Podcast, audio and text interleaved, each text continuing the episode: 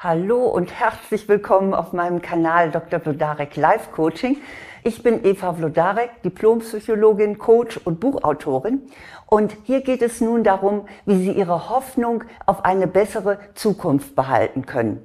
Und dazu möchte ich Ihnen fünf wirkungsvolle Tipps geben. Nun, wir alle sind in ein Weltgeschehen eingebunden, wie es so schön heißt. Und dann leiden wir auch gemeinsam. Aber außer der allgemeinen Lage gibt es ja auch noch persönliche dunkle Phasen. Etwa wenn Sie eine schwere Krankheit haben oder wenn Sie sich einsam fühlen, wenn Sie einen lieben Menschen verloren haben oder Ihre Arbeit oder wenn Sie einfach unerfüllte Sehnsüchte haben. Vielleicht stecken Sie gerade in so einer Phase. Und ich kann mir gut vorstellen, dass Sie dann ganz resigniert oder vielleicht sogar verzweifelt denken, Himmel, nimmt das denn überhaupt niemals ein Ende?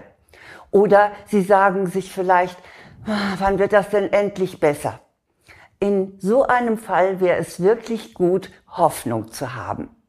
Hoffnung wird definiert als positive Erwartung in die Zukunft. Positive Erwartung in die Zukunft. Es ist so, dass sich viele Menschen ganz bewusst verbieten äh, zu hoffen, weil sie dann fürchten, sie würden am Ende doch enttäuscht. Sie kennen bestimmt auch diesen leicht drohenden Satz, freu dich bloß nicht zu früh. Na, jedenfalls führt das dazu, dass man dann Hoffnung als ein rosarotes, positives Denken betrachtet und sich sagt, mm -mm, da bleibe ich doch lieber realistisch. Wenn das so ist, wenn man eigentlich so Hoffnung als so ein bisschen was äh, esoterisch Spinniges betrachtet, warum also sollten Sie dann Hoffnung haben? Das hat auch ganz wissenschaftliche Gründe. Die positive Psychologie, das ist eine bestimmte Richtung, moderne Richtung der Psychologie, hat dazu geforscht. Und die Ergebnisse, die sich daraus gestellt haben, sind ziemlich interessant. Und zwar hat man herausgefunden, hoffnungsvolle Menschen erreichen eher eine Veränderung ihrer Lage als etwa Menschen, die keine Hoffnung haben. Und zwar deshalb, weil sie daran glauben, dass sie etwas schaffen können, dass sie etwas erreichen können. Und deshalb haben sie, ich denke, das ist ja auch sogar logisch, haben sie mehr Energie. Und sie können länger durchhalten als Pessimisten oder Pessimistinnen. Das hat man also tatsächlich auch nachweisen können. Und wer länger durchhält, ist ja meistens auch erfolgreicher. Die positive Psychologie nennt diese Menschen, die so eine intensive Hoffnung haben, High Hopers. Das übersetze ich jetzt mal so äh, mit hohe Hoffnungsträger. Und die wissenschaftlichen Ergebnisse zeigen, es lohnt sich, Hoffnung zu haben. Diese Hoffnung kann man zwar nicht erzwingen, aber man kann sie fördern. Und dazu sollen Ihnen jetzt meine fünf Tipps dienen. Mein erster Tipp lautet, schauen Sie mal zurück in Ihre Vergangenheit. Sie haben ganz gewiss schon ein gutes Stück Leben gelebt. Sie sind wahrscheinlich kein Teenager mehr. Und deshalb überlegen Sie doch mal, was in Ihrem Leben schon einmal sich ereignet hat und sich dann zum Positiven geändert hat. Sei es nun, weil sie selber etwas dafür getan haben, also richtig aktiv geworden sind, oder sei es, weil sich durch Zufall etwas gebessert hat oder weil von außen etwas gekommen ist, was sie da unterstützt hat. Jedenfalls, wenn Sie sich diese vergangenen Ereignisse nochmal anschauen, dann können Sie erkennen, da hat sich etwas Gutes getan. Und das, was Sie damals erlebt haben, ist ebenfalls jetzt in der Gegenwart möglich. Also, auch hier besteht Grund zur Hoffnung. Das war mein erster Tipp, mal zurückzuschauen und zu sehen, was da schon sich alles mal Gutes ereignet hat. Dann kommt mein zweiter Tipp. Der lautet, erkennen Sie Ihre Aktivposten.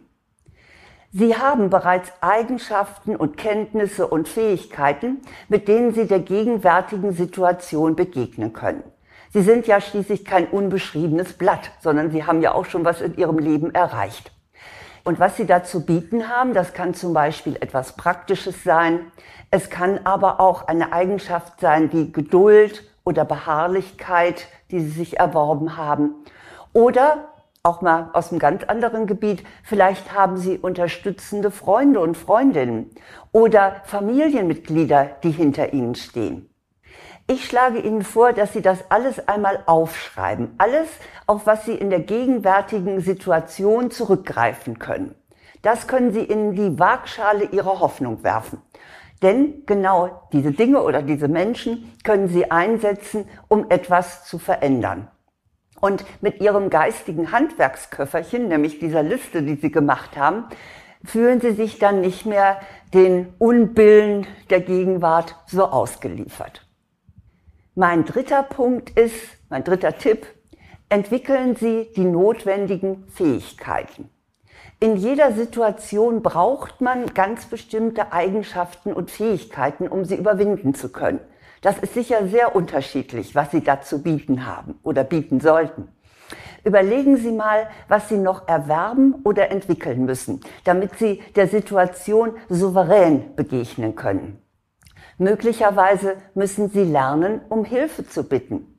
Oder es ist nötig, dass sie sich aneignen, wie man besser kommuniziert. Oder ihnen fehlen auch ganz einfach sachliche Informationen, die sie sich besorgen sollten. Zum Glück gibt es ja im Internet die ganze Bandbreite dessen, was man an Informationen haben möchte und haben muss.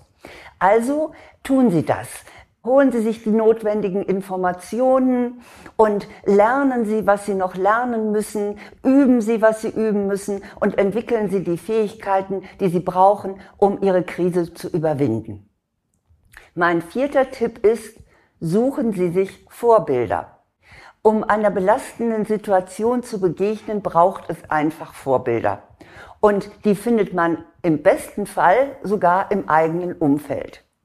Ich persönlich erinnere mich an eine ehemalige Lektorin, die unglaublich tapfer war. Sie war von einer schweren Krankheit gezeichnet und hatte außerdem einen ganz furchtbaren Schicksalsschlag hinter sich. Etwas, was man wirklich seinem schlimmsten Feind nicht wünscht. Und trotzdem war sie voller Energie. Sie übte ein Ehrenamt noch zusätzlich aus und sie ging immer ganz interessiert auf ihre Gesprächspartner und Gesprächspartnerinnen ein. Also man kriegte da nicht äh, irgendwie nur das Jammern zu hören, sondern es war wirklich auch immer ein gutes Gespräch. Also anstatt zu klagen, was sie mit voller Berechtigung hätte tun können, hat sie sich anders verhalten. Ich habe mir damals vorgenommen, im Krisenfall mich so zu verhalten wie sie oder das zumindest anzustreben. Sie ist mir immer ein großes Vorbild gewesen in ihrer Art, sich gegenüber solchen Krisen zu verhalten. Aber wenn Sie nun niemand in Ihrem Umfeld haben, dann gibt es immer noch eine Möglichkeit. Und zwar lesen Sie Biografien oder schauen Sie sich Biografien an in der Mediathek gibt es einfach ganz tolle Biografien von Menschen, die es wirklich geschafft haben, eine Krise zu überwinden. Und wenn ich mir das anschaue, dann denke ich oft, ja, meine Krisen sind im Vergleich zu denen vielleicht doch noch relativ klein. Also schauen Sie sich auch solche Dokumentationen an. Das wird Ihnen Kraft und Hoffnung geben. Man nennt das übrigens in der Verhaltenstherapie Lernen am Modell. Ihr Vorbild ist sozusagen Ihr Modell und Sie können sich abgucken, wie Sie mit Krisen umgehen. Mein fünfter und letzter Tipp ist, akzeptieren Sie den Kreislauf des Lebens. Das klingt jetzt so ein bisschen wie König der Löwen, nicht? da gibt es ja auch den Kreislauf des Lebens.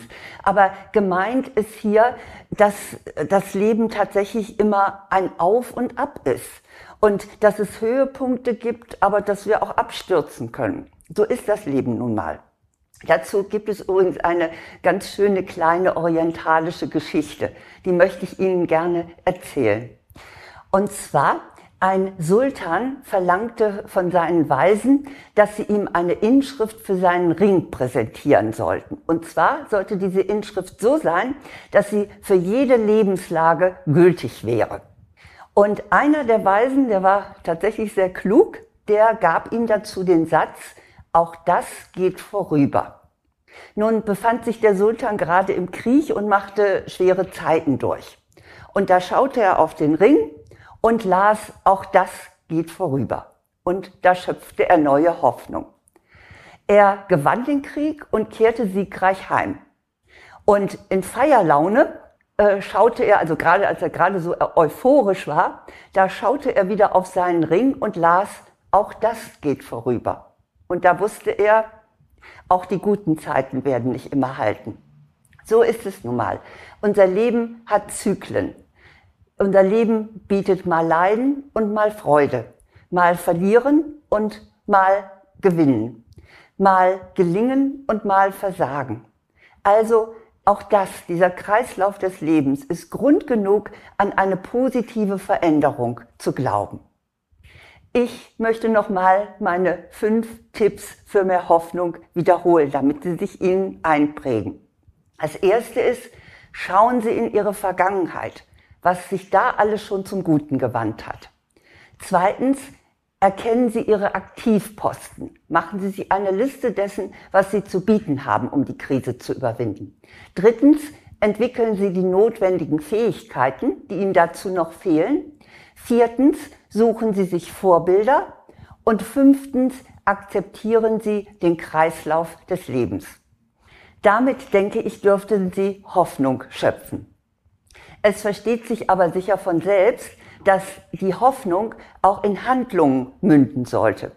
Also werden Sie aktiv, wo immer es möglich ist. Und damit Sie auch wissen, wie Sie das am besten handhaben können, habe ich Bücher geschrieben. Das sind Arbeitsbücher, mit denen Sie tatsächlich auch wirklich für sich etwas erreichen können. Und passend zu diesem Thema ist es Vertage nicht dein Glück, ändere dein Leben. Das gibt es als Buch nur bei Amazon, weil es beim Verlag vergriffen war, habe ich es da selbst herausgebracht. Und dieses Buch gibt es auch als Hörbuch. Also vertage nicht dein Glück, ändere dein Leben bei Amazon.